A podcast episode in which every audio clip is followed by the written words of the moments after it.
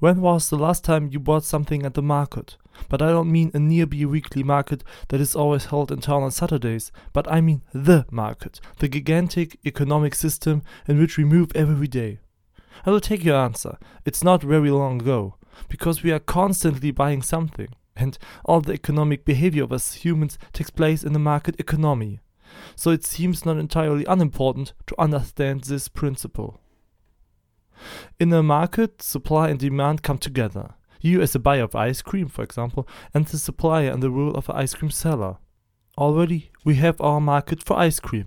And all markets together, with all the people, actors, organizations, and companies involved, are called a market economy. This is where the coordination of all economic actions takes place, and it's always about prices. That means money. Sure, what else should life be about? It's all about money. But, joking aside, this is of course bullshit, but in the market economy, this is true. It's all about money. It is also said that the market economy is completely designed for the interests of capital. That's what the price system is for. So, Ice Cream Man Vito is the supplier, sells ice cream at a certain price in his ice cream store, the Ice Station 3000. And you, as an ice cream consumer, buy exactly that.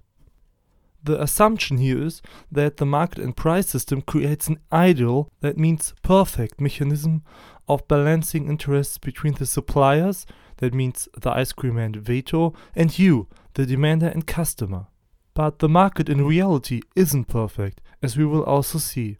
Therefore, the market economy, as we look at it, is more of a model, because with this we can well explain the basics of the economic system.